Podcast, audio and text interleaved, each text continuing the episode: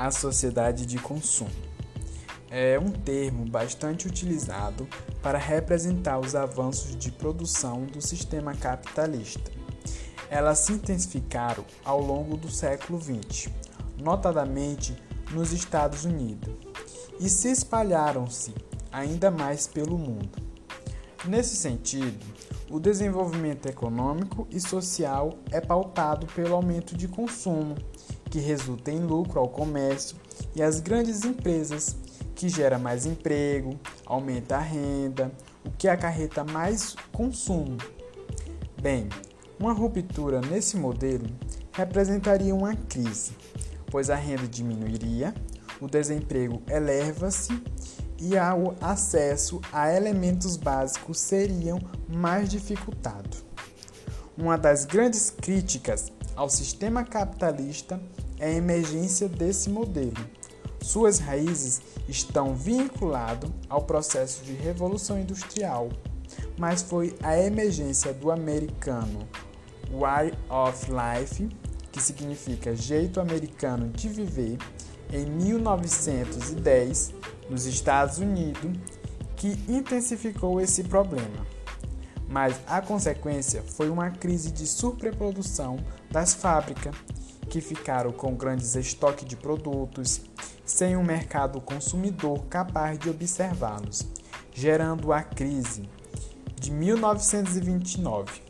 Na época, para combater os efeitos da crise, o governo desenvolveu formas de intervir na economia e provocar o seu aquecimento em um plano chamado New Deal, que significa Novo Acordo, que, consequentemente, para que as fábricas continuassem produzindo em massa e os produtos difundissem-se, foram estabelecidos modelos de desenvolvimento pautados na melhoria de renda e no critério facilitando, com o objetivo de ampliar ainda mais o consumo.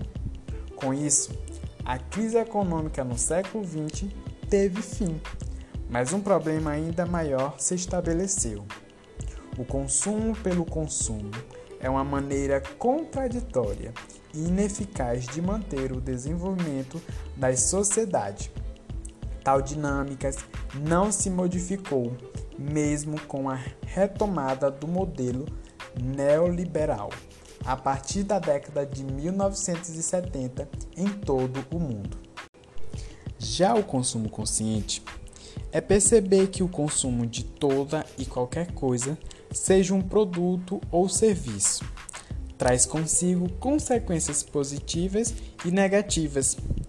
Já o ato de consumir afeta não apenas quem faz a compra, mas também o meio ambiente, a economia e a sociedade como um todo.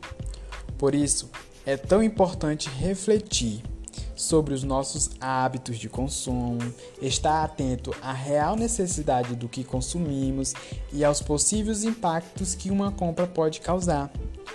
A gente devemos produzir menos lixos, conhecer a origem e os processos de fabricação dos produtos que, que compramos e saber os impactos que eles causam ao longo de toda a sua vida útil, da extração da matéria-prima ao descarte final.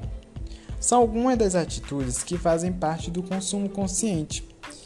Esse olhar atento à externalidade do consumo é também o que permite ao consumidor consciente cobrar mudanças do poder público. Como o consumidor é a porta final do ciclo de produção, essas são algumas das atitudes que podem ser adotadas para minimizar o impacto ambiental do nosso consumo.